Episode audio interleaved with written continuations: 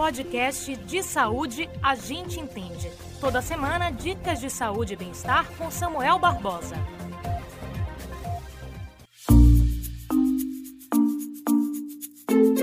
E essa vacina, sai ou não sai? Boa pergunta, não é?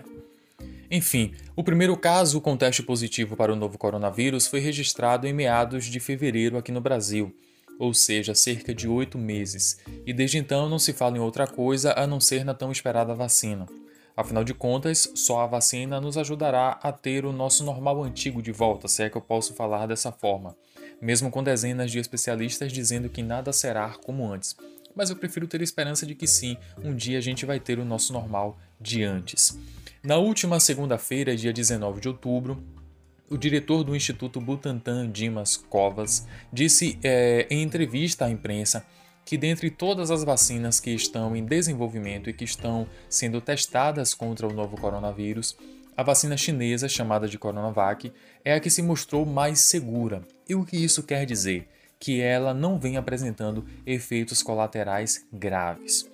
Até então, aproximadamente 9 mil voluntários da área da saúde, com idades entre 18 e 59 anos, vêm comprovando os resultados de segurança que já haviam sido registrados em testes de fases 1 e 2 na China.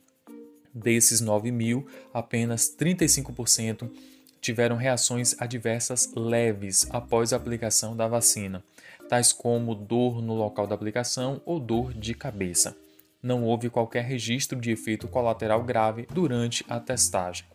Segundo o Instituto Butantan, entre as reações mais comuns após a primeira dose estão dores no local da aplicação e dor de cabeça. Na segunda dose da vacina, as reações adversas mais comuns foram dor no local da aplicação, dor de cabeça e fadiga febre baixa foi registrada em apenas 0,1% dos participantes e não há nenhum relato de reação adversa grave à vacina até o momento. Na China, os estudos da fase, das fases 1 e 2 foram feitos com 50.027 voluntários, entre eles funcionários da própria Sinovac.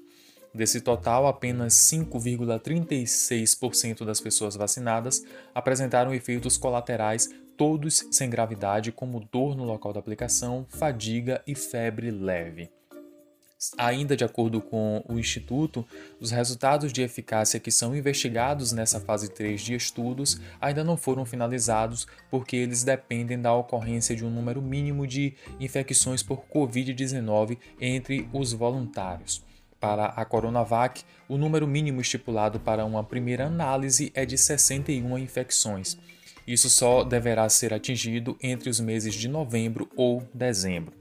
O governo de São Paulo, por meio de, do Instituto Butantan, tem uma parceria com a farmacêutica chinesa Sinovac para a vacina Coronavac. Por meio de acordo, o governo paulista vai receber 46 milhões de vacinas até dezembro deste ano. O acordo também prevê a transferência de tecnologia para que o Butantan comece a fabricar as doses da vacina. Esta semana, o presidente Jair Bolsonaro disse algumas vezes que não comprará a Coronavac, mesmo se a vacina for aprovada pela Anvisa. Né, o presidente tem dito que existe um descrédito muito grande em relação ao imunizante e sugere que não aceitará ser vacinado contra a doença. Né? Na verdade, esse posicionamento do presidente Bolsonaro já vem né, de, de meses. Né? Há muito tempo ele vem falando sobre essa questão da, da vacina. E diferente do que ele fez com a hidroxicloroquina, é, ele está exigindo comprovação científica de que realmente a vacina é, tenha eficácia, né? Diferente da hidroxicloroquina, que ele começou a pedir que os médicos receitassem sem que existisse de fato esse teste comprando, é, comprovando a eficácia. E para engrossar ainda mais o caldo, foi noticiado também essa semana que um médico de 28 anos, um médico brasileiro, voluntário, que participava dos testes clínicos da vacina desenvolvida pela Universidade de Oxford, morreu devido a complicações por Covid-19. Ainda há muito mistério né, em torno disso, mas o que se sabe é que o voluntário não recebeu a dose da vacina e sim a substância usada como placebo.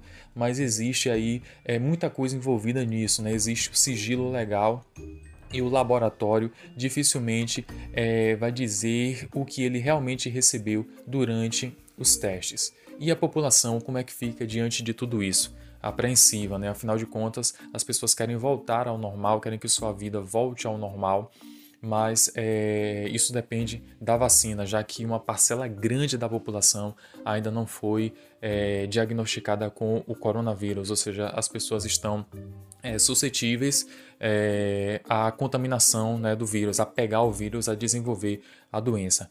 A gente continua acompanhando esse assunto né, que, que tem repercutido bastante, não só aqui no Brasil, como na imprensa internacional. O podcast de saúde, a gente entende, vai ficando por aqui. Na próxima semana, a gente volta com outras novidades ou com outros assuntos bem bacanas. Grande abraço!